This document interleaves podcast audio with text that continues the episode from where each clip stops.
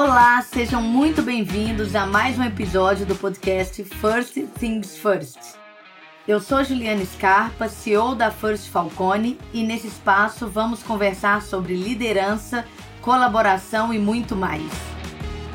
O tema desse episódio é a era do aprendizado em escala. E quem vai conversar com a gente é o Guga Stocco, especialista em inovação, com experiência na criação de negócios digitais e transformação digital. Membro do conselho de administração de grandes companhias, Guga foi responsável por projetos bem-sucedidos no Banco Original, Buscapé e Microsoft.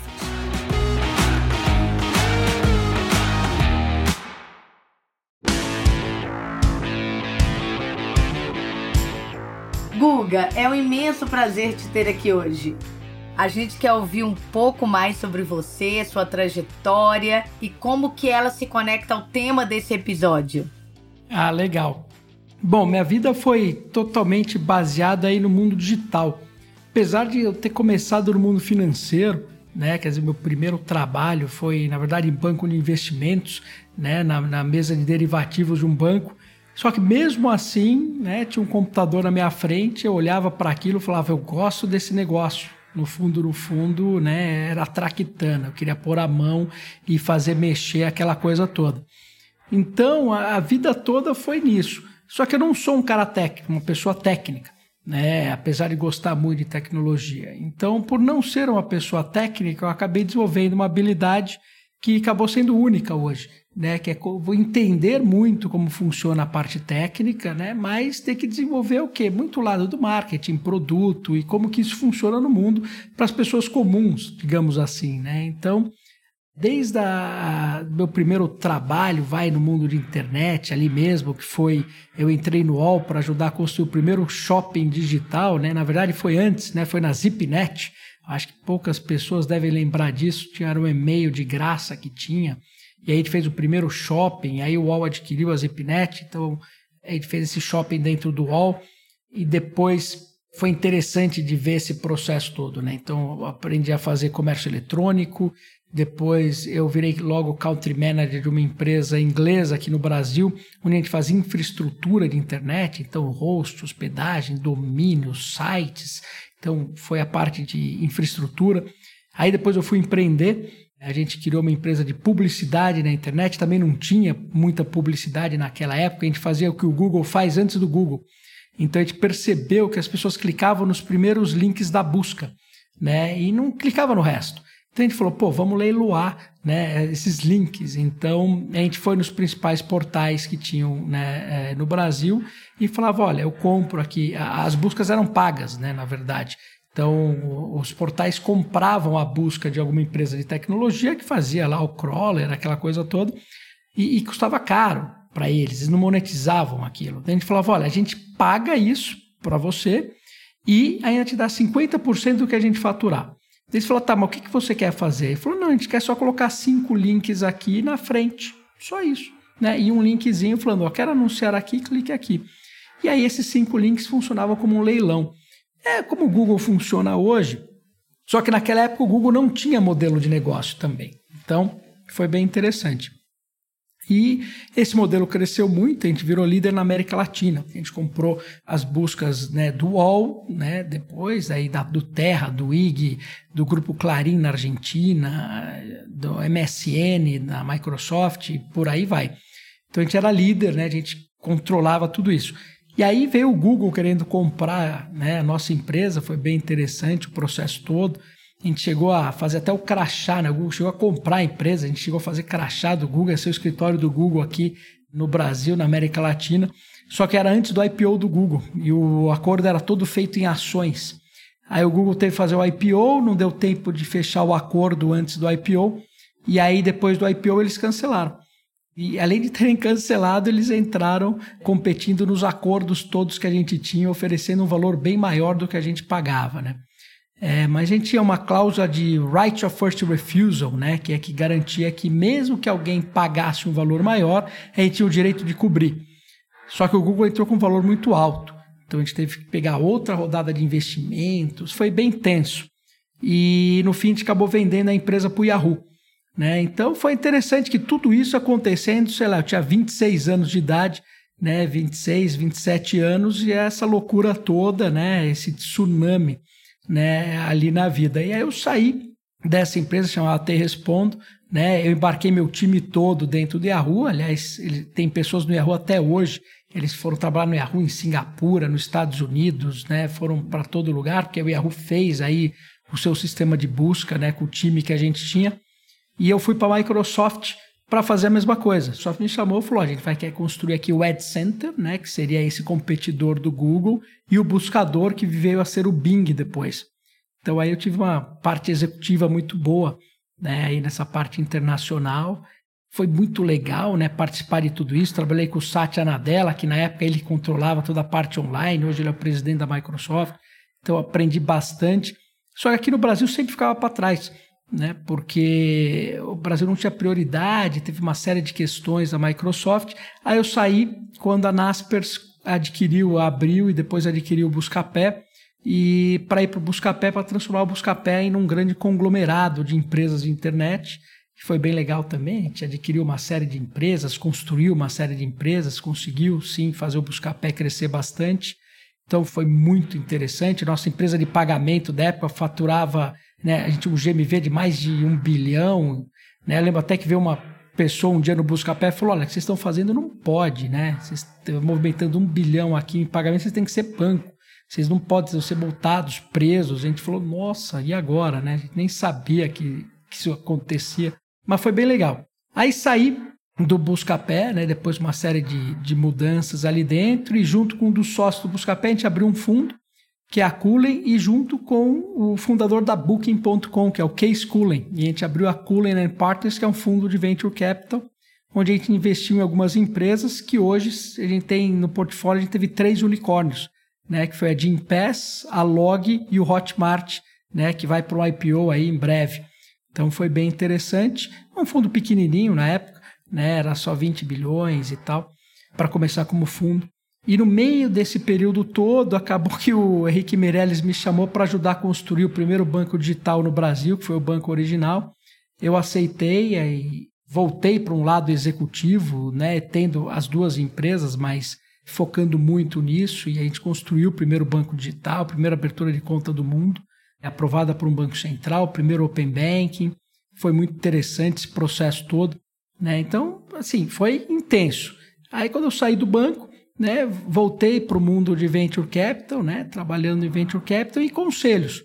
E aí acabei voltando para o conselho de administração do banco, que eu estou até hoje, né, no conselho de administração da TOTOS, no conselho de administração da 20 Partners, né, logo quando eles fizeram o IPO na Nasdaq, que é um fundo de private equity, e durante esse período passei por vários outros conselhos, né, é, da B3, né, da App da Cielo, né, do Grupo Soma, né? Tô hoje com a Falcone, né? E eu, onde o principal de tudo isso é realmente olhar para esse mundo de transformação, de inovação e como fazer com que as empresas possam mudar, né? E fazer essas transformações. Guga, olha, uma vida à frente do tempo, né? Trabalhando com inovação, fazendo acontecer coisas que a gente não estava nem pensando na época, né? E você lançou um livro chamado Desaprenda tem tudo a ver aí com esse mindset de lidar com o desconhecido, né? Você fala sobre isso no livro, né? Sobre a importância de ter esse mindset. Inclusive, tem uma frase que fala: nada na vida é para ser temido e sim para ser entendido. Quando você nos conta desse desafio, né, e de tudo que você viveu, é essa lógica que você usa? É verdade, é essa lógica. É tão engraçado, né? Porque eu já tive alguns chefes, etc., que falavam o seguinte: Guga, você é tão louco que se a gente desenhar um, um quadrado no chão com giz, se você tiver no meio, você pula para fora do quadrado, né? Só porque desenharam o quadrado. Então, eu sempre fui muito curioso desde criança. Então, e eu tive uma história que meu pai sempre foi empreendedor, meu pai era muito pobre e ele empreendeu, venceu e ele sempre me estimulou a fazer de tudo. Então, eu falei, ah, eu quero ser cientista, vai ser cientista. Né? Não, quero agora trabalhar na bolsa, ser, vai, vai, vai fazer o que você quiser. Ele sempre falou que eu podia fazer tudo, qualquer coisa, né? Então eu falei, ele fez, ele falou, então eu podia fazer também. Então eu nunca tive medo, né, de fazer nada, nunca tive nenhum tipo de restrição. Mas logo quando eu comecei na escola, eu nunca fui bem na escola. Né? É, eu sempre comecei lá e falava, pô, mas não é possível, né? Eu entrava na escola, tirava nota baixa, mas eu entendia das coisas. Eu falava, por quê? Né? Porque começava, ó, você não pode fazer isso, não pode fazer aquilo. Eu sentia que parecia que eu não pertencia àquele mundo, né? Eu falava, mas por que eu não posso? Né? Mas eu quero fazer isso, eu quero aprender outro, por que eu não posso questionar isso? Né? Então era sempre uma coisa nesse sentido. E quando eu comecei a trabalhar, também era muito parecido, né? Tipo, olha, você tem que chegar nesse horário, fazer isso, depois não sei o quê. Você fala, pô, mas eu não tenho o que fazer, eu tenho que ficar parado aqui. não conseguia engolir né, essa coisa toda. Eu falava, por que não? Por que, que a gente não pode fazer né, tudo isso? Então, e aí eu percebi que as pessoas sempre tiveram muito medo né, de fazer as coisas. tenho medo que eu leve uma bronca, eu tenho medo né, que eu seja mandado embora, eu tenho medo de, de um monte de coisa. E esse medo sempre impediu de muitas pessoas boas que eu vi durante a minha jornada de que elas desenvolvessem um monte de coisa, né, empresas, né, ou até mesmo ideias. Né? Então eu nunca, nunca digeri isso muito bem.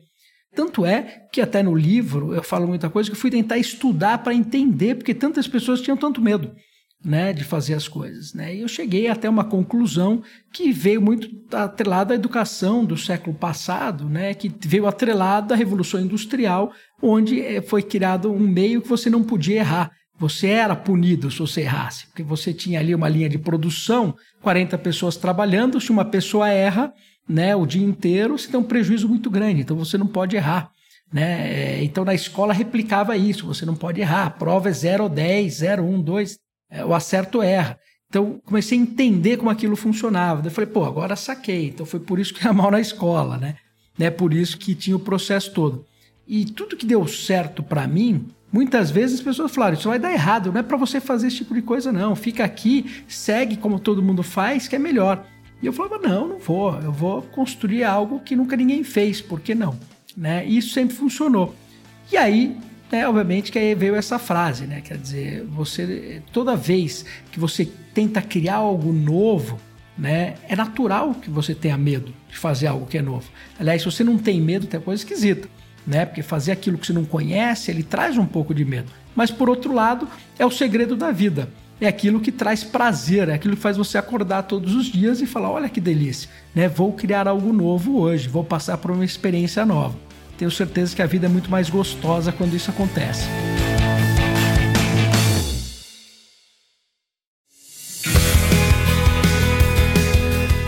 Guga, você está falando sobre criar algo novo, né?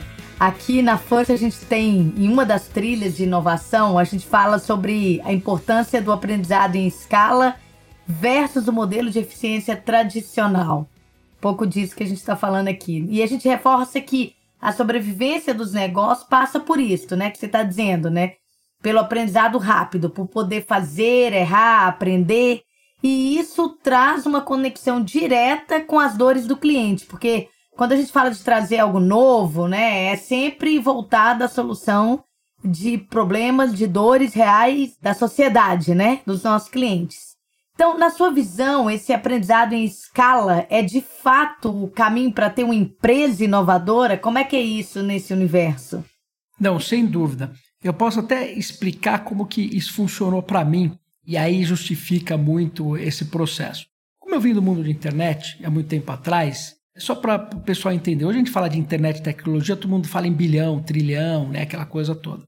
Mas quando a gente começou, não ganhava dinheiro nenhum, tá? Nada, é zero né? né? Você tinha lá no Brasil, lá, eu lembro até hoje, se olhava, né? Tinha, vamos ter né, um milhão de pessoas na internet, dois milhões, dez milhões, nossa, dez milhões, mas será que um dia vai ter né, 30 milhões, né? Era aquela coisa louca.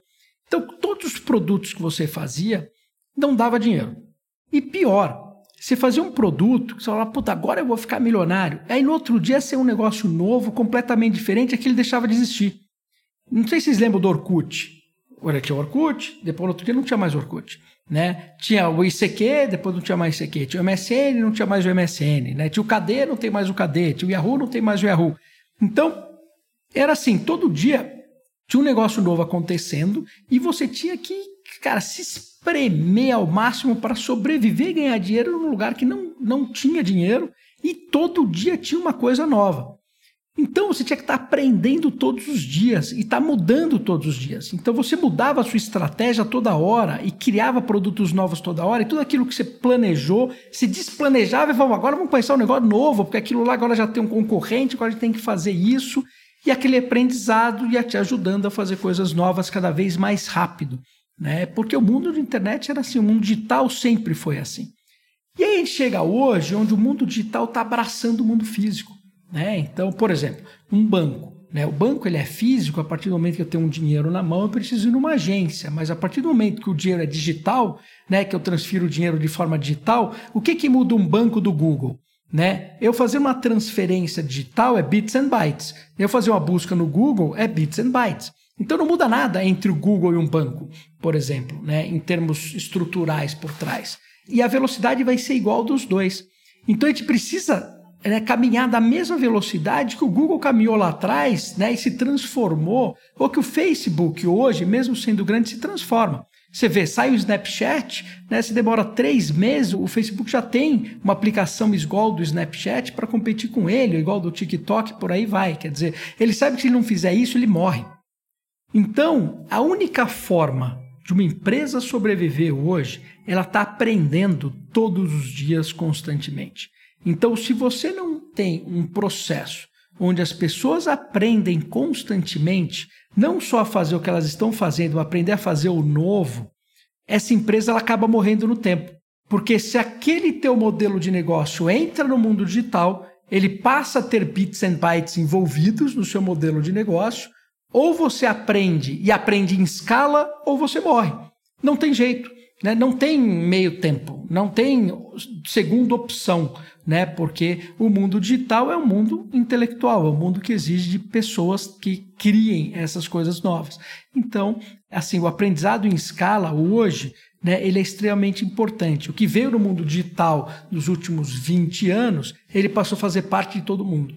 O Guga, você falou uma coisa super interessante. Você falou que o mundo digital é um mundo intelectual. Ele precisa que pessoas construam, né, descubram, construam coisas novas. Isso tem a ver com o que a gente tem falado e na First é o nosso foco de desenvolvimento, as chamadas human skills. Sem dúvida, porque a partir do momento que você aprende a usar diferentes tecnologias, você passa a usar um trabalho criativo e não um trabalho repetitivo. Então, na Revolução Industrial, você foi criado num trabalho repetitivo. Então, você tinha que entrar numa fábrica e nessa fábrica você ia lá e puxava lá um, um torno, né, você fazer alguma coisa, ou na agricultura você tinha que ir colocar a semente, né, fazer um trabalho. Então, você tinha um trabalho muito manual, que você usava muito as suas mãos. Né? Então, tanto a agricultura como a indústria você usava muito as suas mãos. No mundo digital, você passou a usar o quê? O teu cérebro. Né? Então, você passou a criar. Então, se eu tenho uma ferramenta à minha disposição, onde eu, eu posso criar o que eu quiser. Imagina um software. Você pode fazer um software do quê? De qualquer coisa. Eu posso fazer um software de frente de caixa para uma loja, eu posso fazer um software para médico, eu posso fazer um jogo, eu posso fazer qualquer coisa. Então, a quantidade de opções né, que uma pessoa pode criar e desenvolver ela é infinita, literalmente. Né? Então, o fato dela ter uma sensibilidade do mundo e entender uma necessidade, ela pode ir lá e criar né, em cima daquilo. Então, aquelas pessoas que entendem ao seu redor né, o que está acontecendo, entendem as necessidades e têm à sua disposição instrumentos para poder criar, isso é muito importante. Então, quando a gente fala desse pensamento criativo, a gente não está falando só de ensinar né, é, soft skills ou hard skills, mas a gente tem que ensinar também o ser humano a entender o seu redor, entender as pessoas. Né? Então, por isso que você ter inteligência emocional é importante. Porque às vezes você tem que entender no seu grupo, entender na empresa o que está acontecendo, e aí você usar a sua capacidade para resolver aquele problema. E às vezes você pode resolver um problema criando um software, mas às vezes você pode resolver um problema trazendo pessoas corretas num grupo que tem os skills corretos para resolver aquele problema. Né? Ou você pode, às vezes, resolver um problema simplesmente discutindo, direcionando na forma correta, né? identificando né? o que cada uma daquelas pessoas tem de pontos positivos e negativos e você fazendo com que né? some os melhores pontos positivos né? e iniba os pontos negativos. Então, assim, quando a gente fala de um mundo intelectual, de uma maneira geral, não é só vir aqui e desenvolver ou criar alguma coisa, ele tem tudo isso em volta. Né? Então, realmente, ele é muito mais complexo. E a gente não aprendeu isso na faculdade. Você nunca chegou na escola e falou: vou te ensinar inteligência emocional, como as pessoas funcionam e é assim que você tem que fazer. Não, a gente não aprendeu isso. Aliás, a gente veio muito de um lado da engenharia, porque a indústria era muito engenharia, a engenharia matou justamente esse lado né, emocional e etc., que hoje é extremamente importante.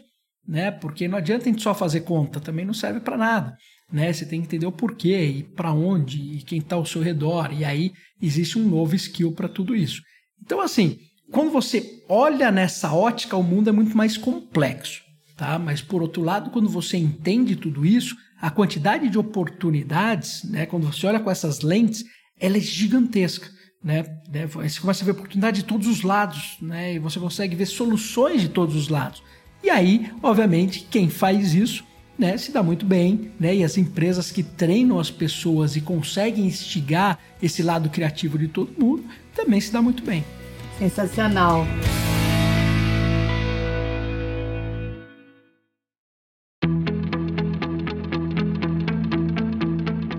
A gente também gostaria de ouvir de você sobre o uso da tecnologia. Então, para você, como é que essas novas tecnologias vão mudar os negócios tradicionais?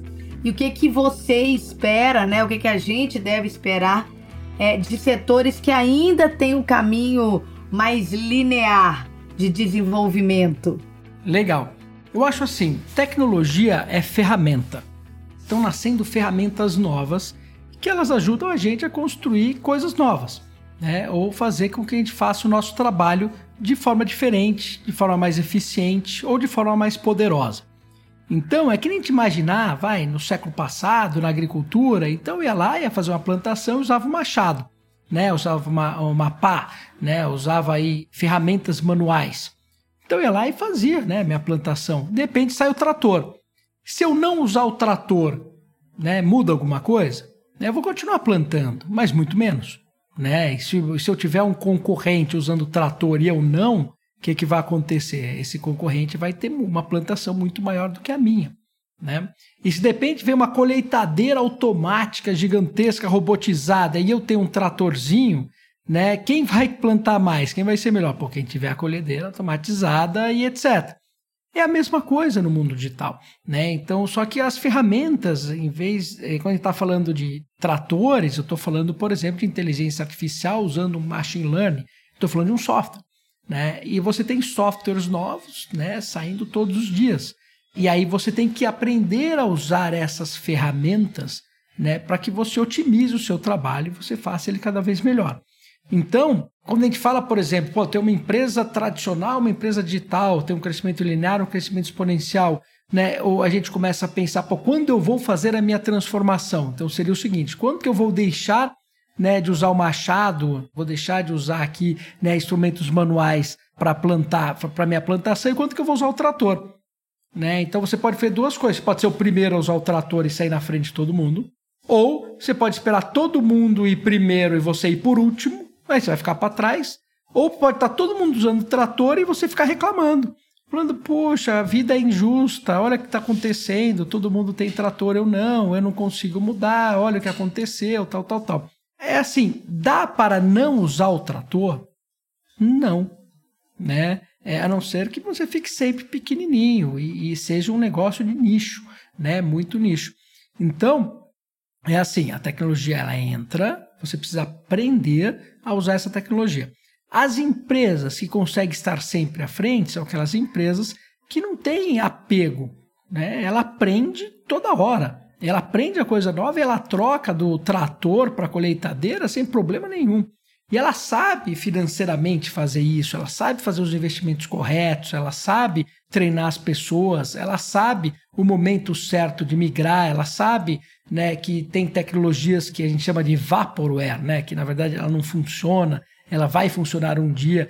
Então, é, esse tipo de conhecimento ele é muito importante. Então é assim, é que eu gosto de falar, a partir do momento que sai o carro, o cavalo deixa de ser meio de transporte. Então, você pode reclamar, não querer, pode demorar mais ou menos em alguns lugares, mas não tem jeito. O cavalo vai deixar de ser meio de transporte. E provavelmente, em muitos desses lugares, vai ser proibido andar de cavalo. Então, não tem jeito. Então, tecnologia é isso. Né? É uma ferramenta como machado. Né? Então você não pode ignorar, não querer aprender novas ferramentas. Então é por isso que toda empresa é uma empresa de tecnologia né, depois do Covid. Né? Para a gente ficar bem claro e falar o seguinte: ah, se uma empresa é digital ou não, pós-Covid, toda empresa é uma empresa de tecnologia, porque toda empresa vai ter que usar ferramentas novas para poder crescer. Tá? Toda empresa, depois do Covid, é uma empresa de atendimento ao cliente. Porque quando você usa novas tecnologias, não é todo mundo que consegue acessar essas tecnologias do dia para a noite. Então você tem que atender muito bem os clientes. Toda empresa, depois do Covid, é uma empresa de dados. Porque a personalização dos dados é importantíssimo. Você, os clientes querem produtos personalizados na hora que eles querem, do jeito que eles querem. Então você tem que saber trabalhar esses dados né, de uma forma muito importante. E isso, tudo isso não importa o setor. Né? Então, atendimento ao cliente, né? tecnologia, uso de dados, não importa o setor, né? você tem que aprender, você tem que usar. Então, isso passa a fazer parte do dia a dia de todo mundo. E você tem que ganhar escala, né? você tem que crescer. Você tem que crescer porque é natural que o mundo digital ganhe escala. Né? Então, poxa, mas na minha empresa a gente só fala português. Né?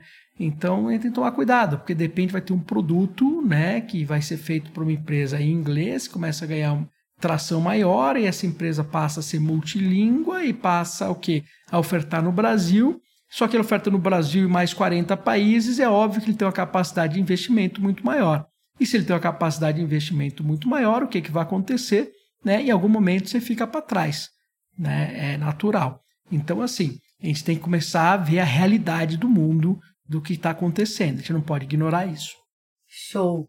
Muito bacana. E, Guga, olha só, da sua trajetória, de tudo que você fala, fica muito claro, né? Que você é uma pessoa que nasceu com esse mindset do novo, né? Do desconforto, né? Lá atrás você colocou pra gente, né, que é muito legal o frio na barriga de estar tá fazendo algo novo e levantar todo dia para fazer isso. E esse processo de transformação que ele vem acontecendo, e aí você me corrige, mas eu entendo que você participa muito dele como agente de transformação, mais do que se transformando, porque a sua transformação nesse cenário é natural. É de uma pessoa que está inovando e buscando sempre isso. Mas você vem como agente em conselhos, enfim, como a gente falou aí no início da sua trajetória. Qual é o aprendizado, os aprendizados que você gostaria de deixar para gente aqui nesse processo, nesse cenário? Então, o que, que você acha importante ressaltar? Tá. Eu acho que o primeiro aprendizado é o seguinte: o ser humano, né, o que a gente hoje, o que foi ensinado para todos nós, é como se a gente fosse uma engrenagem de uma máquina, tá? Então, quando você vai trabalhar, você tem seu job description, né? O que, que você vai fazer. Né? Então você nasce, você estuda, você trabalha, você se aposenta, você morre, né? E tem alguns determinados padrões que foram te ensinados que te transforma numa máquina, te transforma, né, te deixa tua vida muito previsível, né, que segue uma coisa.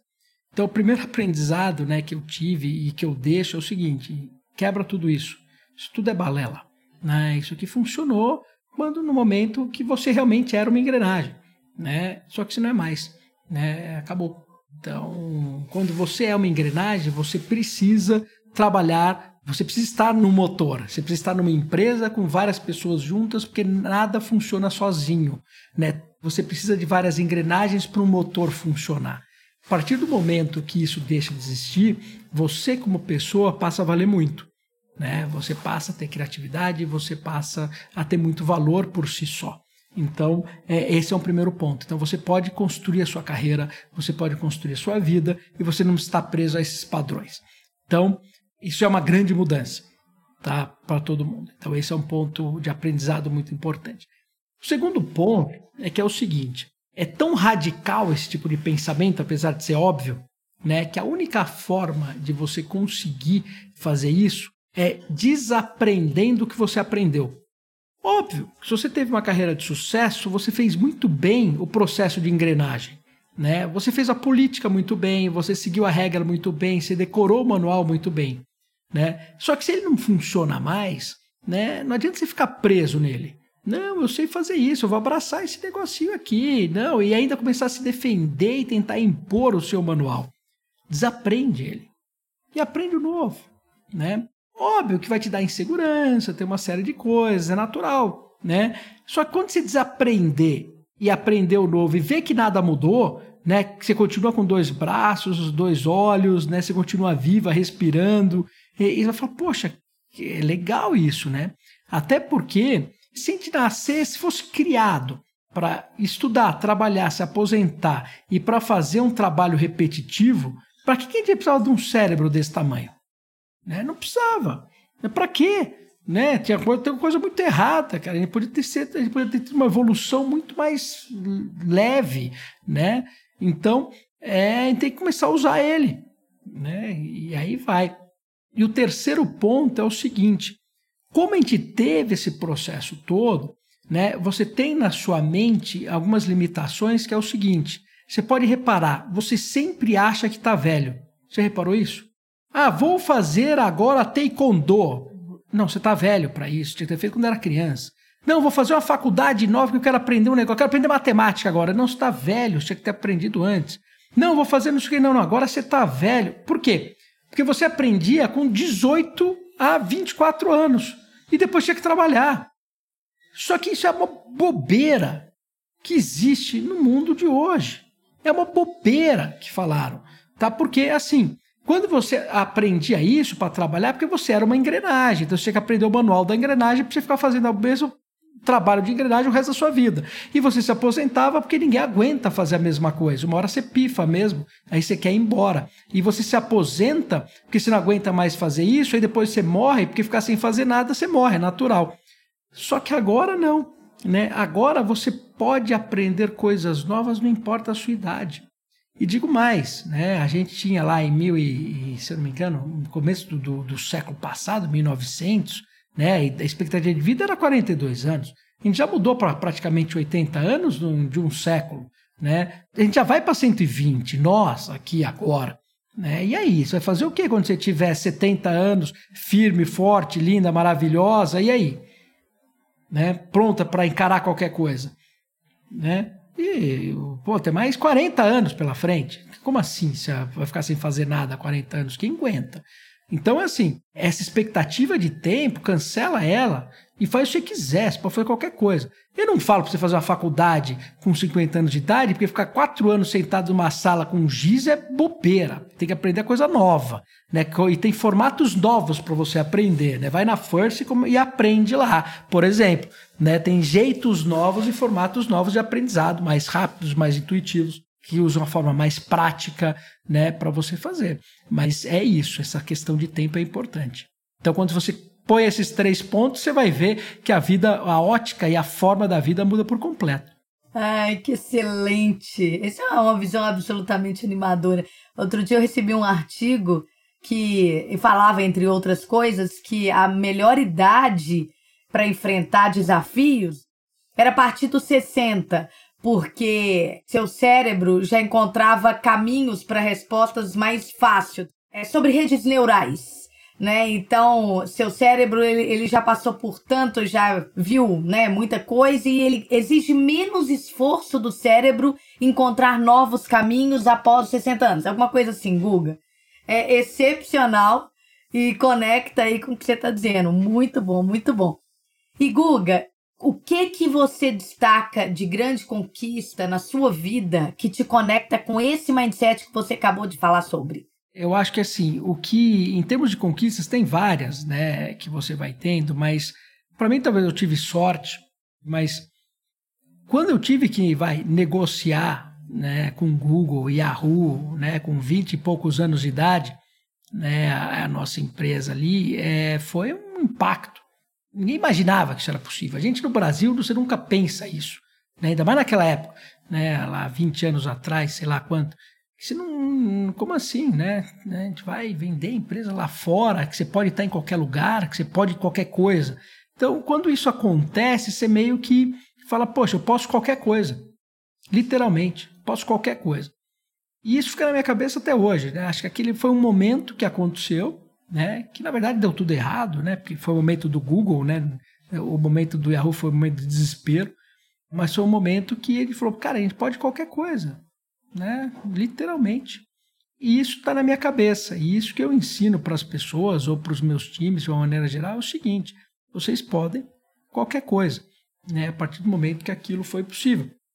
A gente não tinha nada de advisors ou um capital absurdo ou nada do gênero. A gente tinha raça, né? Foi raça na raça. Né? Eu lembro até hoje que a gente negociando qual que era o nosso maior contrato e o Google estava tirando o wall da gente, né? E, e, a gente fazia um monte de amigo, né? Lá dentro, obviamente, tinha trabalhado lá. Então a gente sabia tudo o que estava acontecendo, né? A cara falou quem falou com quem, quem foi com quem, a hora que quem ia passar o pé em quem. E a gente sabia quando o cara estava lá, né, em Mountain View negociar com o Google. Cara, a gente foi para lá, ficou esperando, né, a pessoa sair de dentro né, do Google, a gente com um whisky na mão, eu e meu sócio esperando lá. Quando o cara saiu, a gente abraçou ele com uísque e falou: você não vai fazer isso com a gente, né? Já abraça, vem aqui. Né? Não, não, não, não, não. Pô, e é verdade. Tem um lado aí do brasileiro que os caras falam, puta, é verdade, pô, não pode fazer isso, né? Eu tenho até hoje a proposta que foi feita para ele que o Google fez. Né? Eu guardo ela até hoje que eu falo aqui, ó. Isso ninguém tinha acesso confidencial, não sei o que eu tenho. Está aqui até hoje. Isso mostra que tudo é possível. Né? Então, é isso. é, esse é o ponto. Então, né, a partir desse momento, aí eu vejo né, o Richard Branson lá dando, indo para o espaço, né, o Elon Musk querendo ir para Marte. Os caras falam, duvida? Duvido não. Né? Eu acho que é só querer. Sensacional. É o momento da sua vida que te tirou as barreiras, né? Não tem mais essa, ah, isso vai dar, isso pode, não pode, né? Cara, é possível. E isso dá uma liberdade incrível, assim, né? De sonhos e de conquistas.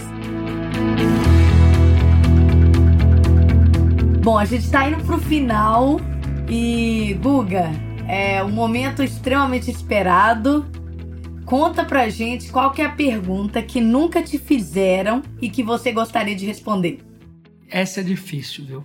E agora? Qualquer pergunta que nunca me fizeram que eu gostaria de responder, ela é bem difícil. Mas assim, de uma maneira geral, né, eu acho que, cara, nós somos capazes de tudo, de tudo. Então talvez uma pergunta que não fizeram talvez tenha sido um desafio, né? Falar, puta, vamos fazer algum desafio muito coerente, obviamente, né? Mas tá, tá provavelmente mais relacionado a isso né, alguma coisa que eu fale, que eu encare, que, que mude por completo tudo que eu esteja fazendo no meu dia a dia e falar, não, agora vamos começar tudo de novo. Eu não vejo a hora né, de ter que começar tudo de novo. Eu sempre tenho isso dentro de mim, tipo, vamos começar tudo de novo. Assim, vamos ter que. Pode ser uma indústria nova, biotecnologia, pode ser espaço, pode ser, sei lá, né, mas coisas completamente novas, né, e aí para dar aquela chacoalhada. Eu acho que assim, a partir do momento que você faz as coisas corretas e você acaba tendo um determinado sucesso na vida, a vida acaba ficando muito confortável também. E o conforto acaba trazendo comodidade. A comodidade acaba fazendo com que você não, não fique tão ousado. Por isso que eu admiro, né, às vezes algumas pessoas como o próprio, vai, o Elon Musk, apesar que todo mundo admira, mas pô, o cara sai do conforto todos os dias, né, é, e não precisaria. E hoje eu não, te, eu não saio do conforto dessa mesma forma e isso me instiga muito. Talvez esteja faltando né, um, uma provocação. Agora, tem que ser disruptivo, senão não tem graça. excelente. Na verdade, a pergunta é aquele chamado para o novo, né? É um chamado para alguma coisa. Você fala, opa, peraí, agora desconstruir aqui. Muito bom. E qual que é a pergunta cuja resposta você ainda não encontrou, uma que você se faz ou faz todo dia ou sempre, e essa resposta você não tem. Essa eu tenho, que eu estou fazendo comigo e eu estou tentando descobrir, né? Que está atrelado uma coisa que eu já falei, que é assim, a gente foi feito, né? A gente estuda, trabalha, aposenta e morre, né? Como seria a vida se não fosse assim?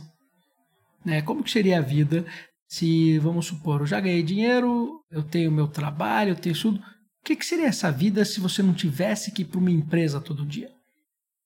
Né? Eu não estou falando de ir para o parque se divertir, não. Estou falando do que, que você ia construir. O que, que seria isso? Né? Como que seria a vida das pessoas, até de uma maneira geral, e eu me inserindo em tudo isso, se esse mundo fosse um pouco diferente, fosse um pouco mais ousado nesse sentido. né? Porque eu acho que várias pessoas devem sentir isso aqui, né? Às vezes quando você não está trabalhando, não sei o que, você fica meio perdido, né?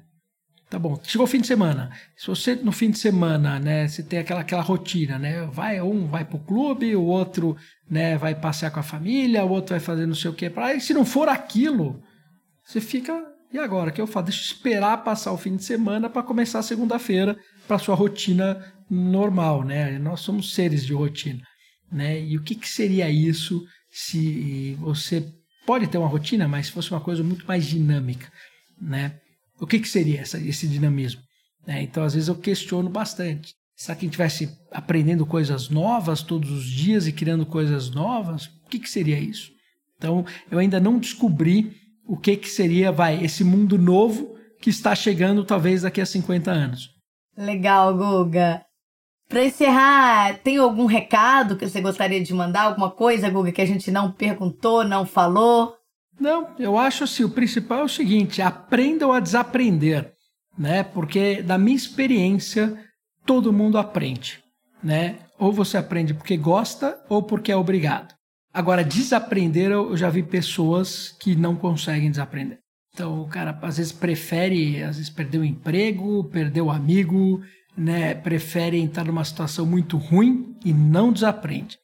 Então, acho que desaprender é extremamente importante e é a bola da vez, né, nesse século. Guga, foi uma imensa alegria te ter aqui com a gente. Eu tenho certeza que essa vivência vai fazer diferença na vida de quem está nos ouvindo agora. Muito obrigada. Imagina, é um prazer inenarrável estar aqui com vocês, né? Eu adoro falar e maravilhosa iniciativa da First também. Espero que todos aproveitem que isso permeie, né, não só pelo Brasil, mas pelo mundo. Muito obrigada por estar com a gente em mais um episódio do First Things First. Se você quer acelerar ainda mais o seu aprendizado, nos siga nas redes sociais e acompanhe nosso podcast em sua plataforma favorita. Eu sou Juliana Scarpa, CEO da First Falcone, e em duas semanas eu estou de volta com mais um episódio do First Things First.